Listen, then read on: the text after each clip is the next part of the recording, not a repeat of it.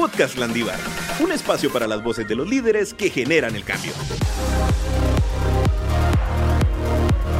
Bienvenidas y bienvenidos una vez más al podcast Landívar. Hoy hablaremos de cómo tener éxito en las entrevistas de trabajo desde el enfoque profesional de una psicóloga industrial organizacional, pues ya que esta carrera pues se dedica a la eficiencia de las empresas, en la atracción del talento, el desempeño de los trabajadores y el bienestar del equipo. Vamos a tener esos tips que tal vez siempre nos preguntamos de cómo ser el mejor candidato para una entrevista de trabajo.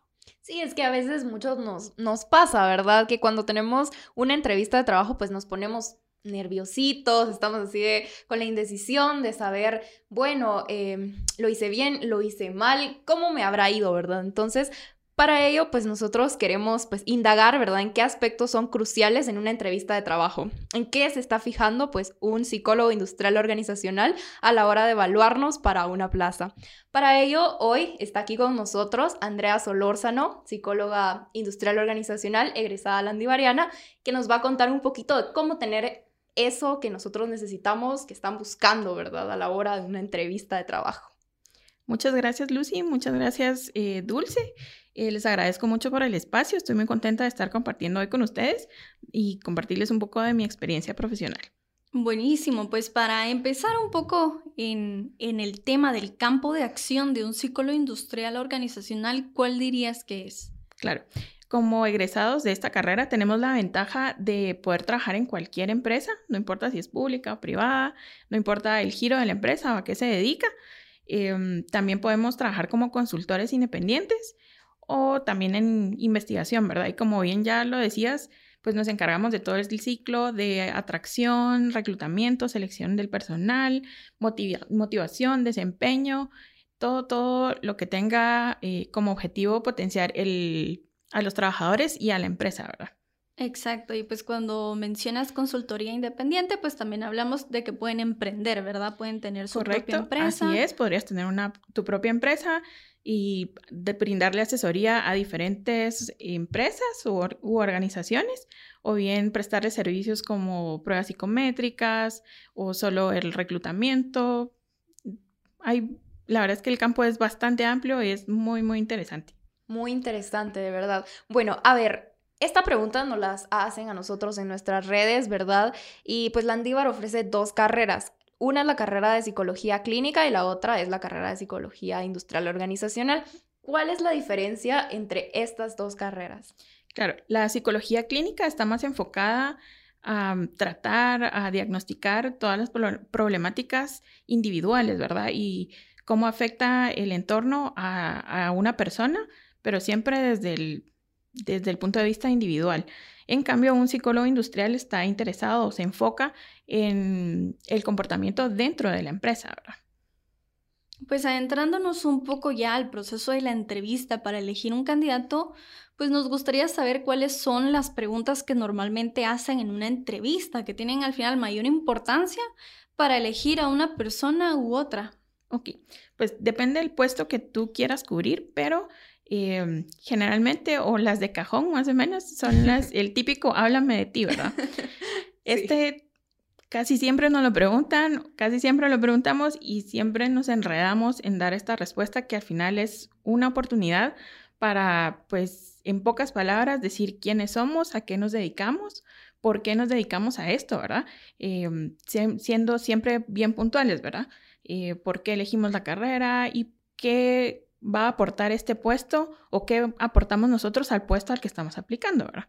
Ok, esa sería la pregunta uno. ¿Qué otras preguntas nos puedes contar? Eh, también nos preguntan o preguntamos seguido es em, cómo te ves en cinco años o cómo te ves en un corto plazo, ¿verdad? Con esto lo que buscamos es, bueno, sí, ¿quieres estar ahí o qué estás haciendo para llegar a ese punto, ¿verdad? Eso es súper, súper importante. Em, qué acciones estás tomando para llegar hasta ahí, ¿verdad? Ok, muy interesante también. Entonces hablamos de estas dos preguntas, ¿verdad? ¿Quién, quién soy? ¿Cómo me defino a mí mismo, ¿verdad? Y también cómo me veo aquí a cinco años y pues en esta pregunta que trae implícito el hecho de, decir em, qué estoy haciendo para llegar a esa meta, ¿verdad? Exacto. También Eh, ahora pues utilizamos muchas veces preguntas situacionales, que nos cuentes alguna situación em, difícil, que, cómo la resolviste, qué hiciste y cuál fue el resultado que obtuviste, ¿verdad? Esta forma nos, nos da a nosotros una pauta de cómo vas a reaccionar ante este tipo de situaciones, ¿verdad? Entonces, esa también es em, clave. Es clave. Espero que estén anotando ahí todos los consejos que nos está dando aquí Andrea y pues muy bien, muy bien para, porque sí, definitivamente todos vamos a tener que pasar por este proceso en la vida y pues qué mejor que prepararnos adecuadamente. Exacto, y si alguien pues no tiene mucha experiencia, pues puede ir anotando esto porque al final eh, lo que quieren ver es una persona dispuesta a aprender y que trabaja por cumplir esos objetivos a largo plazo, ¿verdad? Porque yo puedo decir que pues en cinco años quiero seguir una maestría en otro país, pero tal vez no estoy haciendo nada. Y eso te está dando un indicio de que tal vez no estoy trabajando en esos objetivos que digo que quiero cumplir. Entonces, creo que va muy enfocado también pues a mis objetivos de vida con los puestos a los que yo aplico, ¿verdad? Así es. Ok, em, muchas veces nos, dicen así como, bueno, venga para las pruebas psicométricas. ¿Qué es una prueba psicométrica y pues cómo funcionan? O sea, ¿qué están intentando medir con estas pruebas psicométricas que definitivamente a todos nos las van a hacer para entrar a algún trabajo? Sí, todos más de alguna vez hemos hecho una prueba y si aplicamos a un trabajo definitivamente vamos a pasar por este proceso.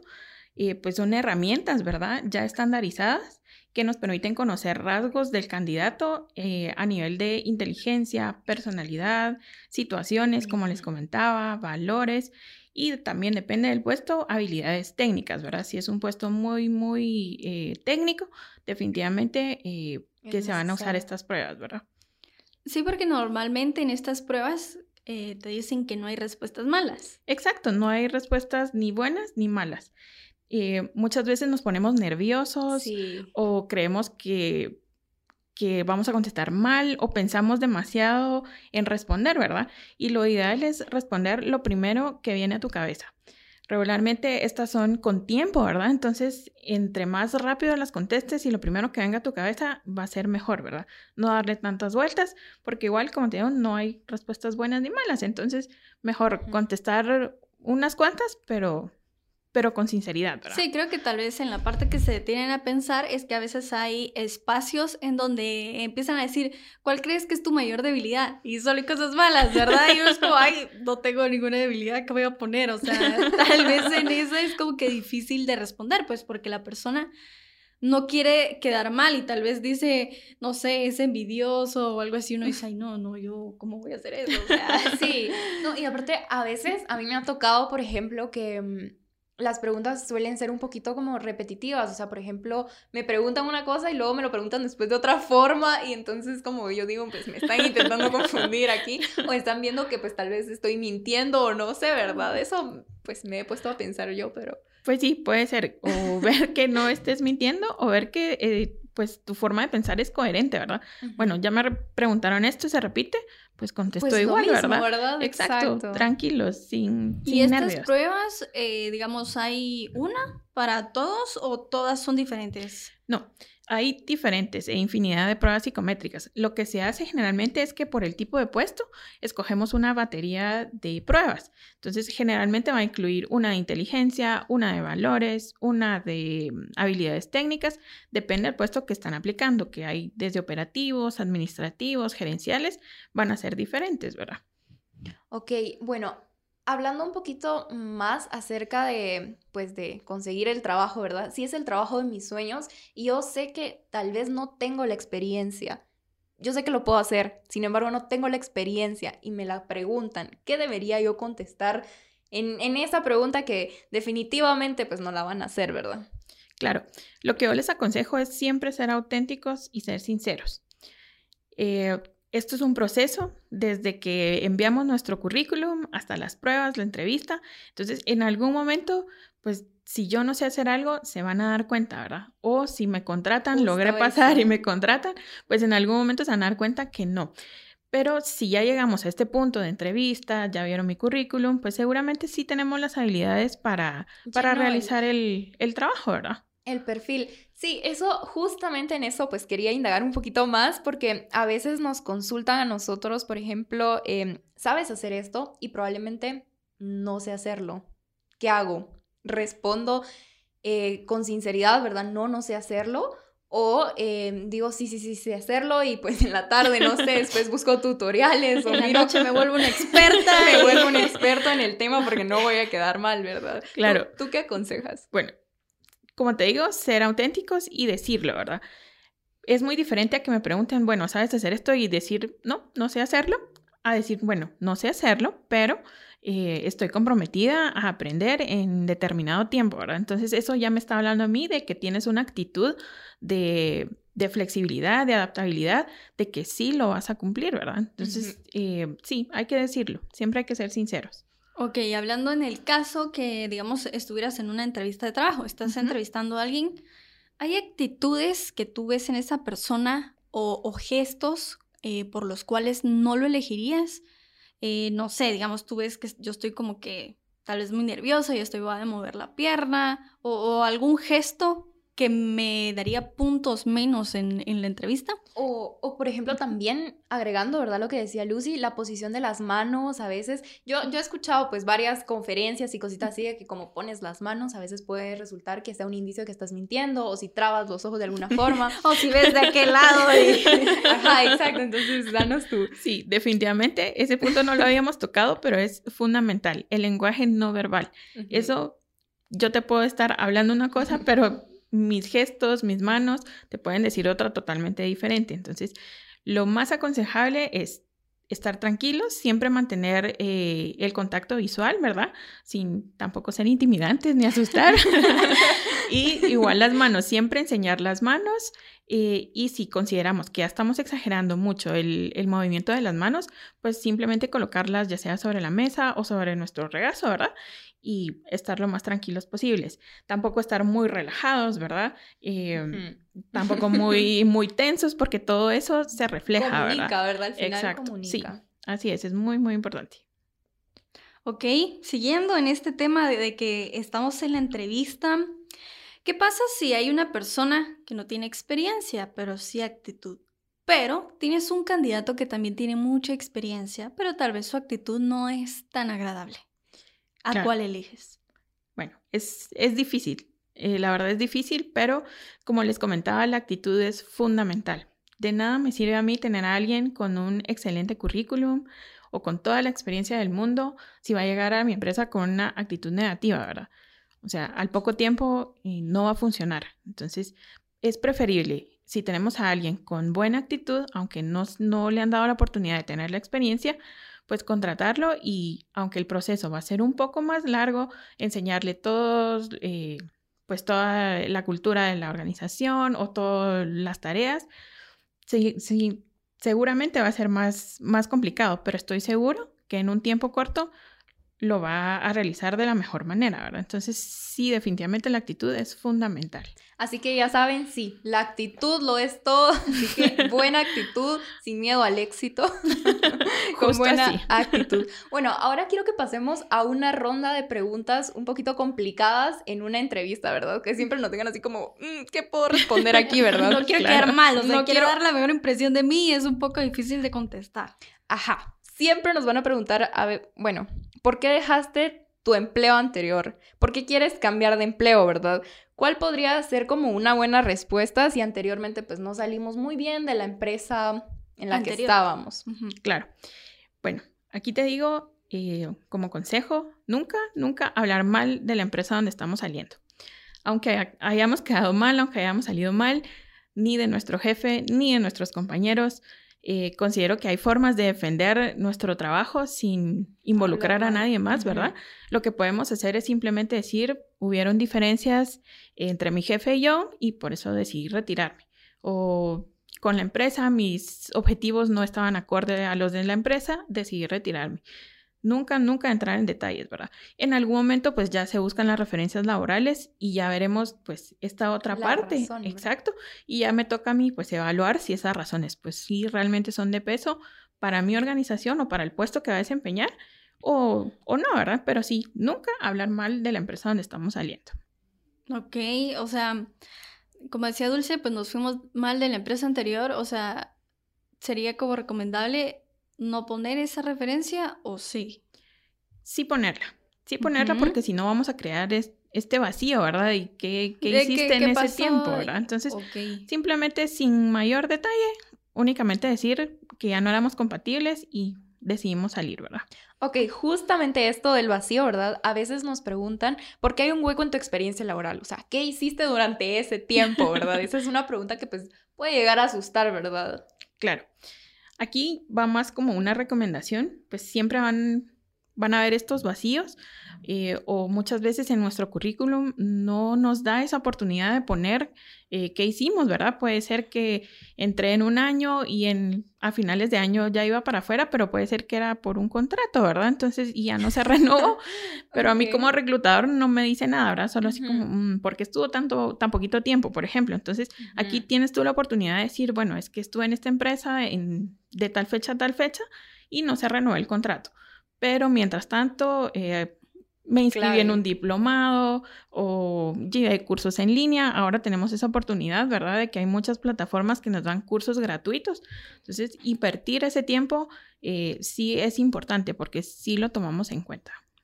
Retomando una pregunta que ya habíamos tocado, pues porque creo que en una prueba psicométrica tenemos el tiempo de pensar, ¿verdad? Pero si estoy en vivo y tú me preguntas cuál es tu mayor debilidad, normalmente, Dulce y yo creemos que las personas responden que soy muy perfeccionista. Sí, yo creo que esa es la clásica. Ajá, o sea, la clave, ¿verdad? Porque nunca, o sea, no voy a decir, no, yo soy una persona muy envidiosa. O sea, no, no, no voy a decir eso, ¿verdad? No me va a pasar por la O sea- cabeza y no quiero quedar mal. Pero, o sea, decir un defecto mío es como que tan difícil y, y no quiero perder la oportunidad. O sea, no quiero que ellos digan, ay, no sé, no es una persona productiva por una palabra que escogí mal o que no me refleja completamente. Así es, tienes toda la razón y esta pregunta la, pregun- la preguntamos seguido. Y uno de los errores es ese, contestar con una debilidad, digamos, entre Fortaleza, comillas, ajá. fortaleza, con tal de quedar bien para el puesto, ¿verdad? Sí. Lo que yo les recomiendo aquí es, bueno, estudiar el puesto al que estamos aplicando, ¿verdad? Hacer un examen de conciencia, porque pues nosotros sabemos cuáles son nuestras debilidades, Sí. y tomar alguna debilidad que nosotros podamos ejemplificar Que Identif- no afecte que directamente. no afecte directamente al puesto que Mm. estamos aplicando, definitivamente, ¿verdad? Em, identificarla, puedo decir, bueno, em, una de mis debilidades es que no puedo hablar en público.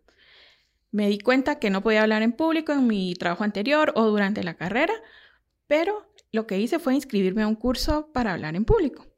Entonces, yo estoy identificando esa debilidad, Pero estoy demostrando que estoy trabajando en ella me apunté al curso y ahora eh, yo soy la que expone en todos los en todos los trabajos de grupo, por ejemplo, ahora. Wow, Entonces- qué buena respuesta. Sí, Contratada. abriste la mente. Entonces ahí le estamos dando un giro a esa debilidad. Estamos reconociendo, siendo sinceros, que somos humanos y tenemos debilidades, pero también que nos hacemos cargo de ellas, ¿verdad? ¿Y cuál fue el resultado? Que logramos, pues, sobreponernos a esta debilidad. Sí, creo que cuando hacen esta pregunta la gente está muy encerrada en debilidades. No sé, mentir, desorganizado, porque digamos, estoy aplicando un puesto y dice ser organizado. No voy a decir yo que soy desorganizado, o sea, obvio, yo no tengo el trabajo, Exacto, ¿verdad? sí, Y siempre. no se nos ocurren como que estas debilidades que son tal vez, o sea, no fortalezas, pero en un punto que no afectan a la empresa. O sea, creo El que eso de- yo nunca lo había pensado, o sea, nunca se me habría ocurrido porque por eso tú eres la profesional, ¿verdad? Para instruirnos en esto. Pero sí, sí, hay muchas áreas de oportunidad que nos pueden servir para este tipo de preguntas, ¿verdad? Y, y como te digo, sí, hacer ese examen de conciencia, prepararnos antes de la entrevista, no llegar en blanco, ¿verdad? Porque sí, sí, sí se refleja, ¿verdad? A la hora que estás entrevistando a alguien que no está preparado o hace ese tipo de, de, de afirmaciones, soy muy perfeccionista o me gusta trabajar mucho, o sea, no. Al contrario, estás logrando lo contrario. trabajar. Nunca dejo de trabajar, soy trabajólico.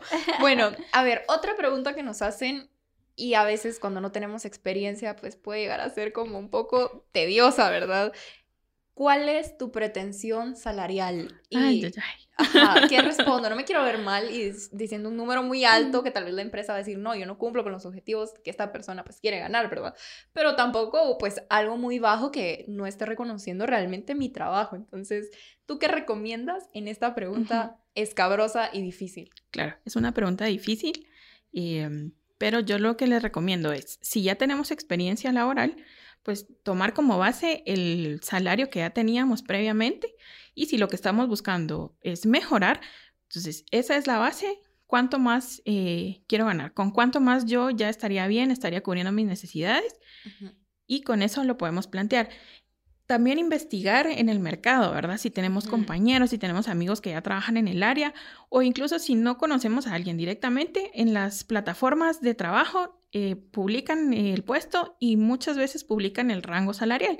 Entonces, nos podemos dar una idea de mm. cuánto pagan en las empresas. Depende de la empresa también. No es lo mismo una empresa que está empezando con pocos colaboradores allá una transnacional, ¿verdad? O sea, es, es, diferente. Entonces, eh, eso, eso sería, ¿verdad? Y al final, nosotros somos los que le ponemos pues el valor a nuestro trabajo, eh, tampoco desvalorizarnos porque no tenemos experiencia, no, eh, hemos invertido tiempo en nosotros, en nuestros estudios, entonces eh, sí tener una cifra lo más realista posible, ¿verdad? Sí, no, no infravalorarnos tampoco. Entiendo, justamente este tip que mencionas es clave, ¿verdad? Ver en páginas cuánto más o menos están por, pues, y tomarlo con, con esa relación, ¿verdad? Con esa relación, porque no tenemos experiencia, ¿verdad? O consultar. Muy bien, la verdad es que sí. Muy bien. Otro punto que pasa en las entrevistas es que normalmente cuando ya van a finalizar te dicen, em, ¿tienes alguna pregunta? O sea, eh, esta pregunta viene de que yo ya he visto varios videos, ¿verdad? la preparación y así, porque sí me suelo poner un poquito nerviosa. Claro. Y siempre dicen que hay que preguntar algo, o sea, recomiendan, ¿verdad? Como preguntar algo para no quedarnos así como, em, no, ninguna pregunta, ¿verdad? Entonces, tú dinos, ¿qué recomiendas en esta pregunta? Claro, em, sí, esta es otra, otra oportunidad que tenemos de expresar. Em, podemos preguntar algo tan sencillo como a la persona que nos está reclutando, ¿qué es lo que te gusta a ti de trabajar en esta empresa? o por qué escogiste esta empresa para trabajar, ¿verdad? Eh, o he escuchado eh, que la empresa está trabajando en tal proyecto y cómo, cómo va este proyecto, que vean que estamos realmente interesados en la empresa, en el puesto. Y recientemente escuché un, un video donde, donde te dan una opción de, si te preguntan esto, ¿tienes alguna pregunta? Y decir, bueno, si me dan la oportunidad de trabajar aquí con ustedes, de aquí a un año, ¿qué tengo que haber hecho para que ustedes sientan que mi contratación fue un éxito? Sí. Definitivamente me pareció muy interesante. Te vas a quedar en la mente del, del reclutador eh, y a la vez te va a dar esas habilidades que tú necesitas en caso de que te contraten. Entonces, sí es una, una muy buena oportunidad para cerrar la entrevista, aunque generalmente terminamos un poco abrumados, nerviosos, pero pero sí, hay que hacerlas. Muy bien. Buenísimo, me parece genial. Ya, ya supimos un montón. Eh, me asombra porque pues yo, o sea, uno viene encerrado en este casco, pero ya viéndolo desde la perspectiva de quien te está entrevistando, tiene esa preparación profesional para analizarte, o sea, uno se da cuenta de muchas cosas que sí puede mejorar y pues haciendo una última pregunta, para ti, ¿cuáles son los tips indispensables para tener éxito en una entrevista de trabajo? Llamo de resumen, cierre. Claro.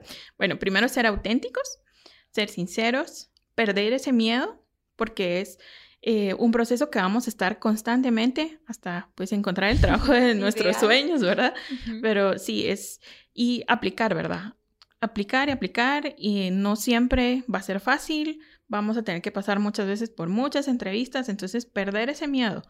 Em, también prepararnos antes de la entrevista, ¿verdad? Conocer sobre dónde estamos aplicando, no solo aplicar por aplicar, sino ver que nuestro perfil se adapta pues al perfil que estamos aplicando, conocer sobre la empresa, eh, cuidar también nuestro lenguaje no verbal, como les comentaba, ¿verdad? Siempre ir em, vestidos también acorde a la empresa, estos serían como los principales tips que yo les daría. Ok, libretita y anotando, pues ustedes ya lo saben. Le damos las gracias, Andrea. Gracias, Andrea, por habernos compartido aquí toda tu experiencia acerca de cómo tener, pues, una entrevista de trabajo exitosa y conseguir, pues, el trabajo de nuestros sueños. Muchísimas gracias a ustedes por la oportunidad. Nosotros nos despedimos y recuerden que cada semana pues tenemos un nuevo episodio del podcast Landívar con temas bien interesantes, así que ustedes no se lo pueden perder. Síganos escuchando, que la verdad venimos con todo. ¿Estás listo para sumarte a la generación que lidera el cambio? Síganos en redes sociales como Universidad Rafael Landívar y Admisiones Landívar en Facebook e Instagram. Y descubre cada semana un nuevo episodio del podcast Landívar.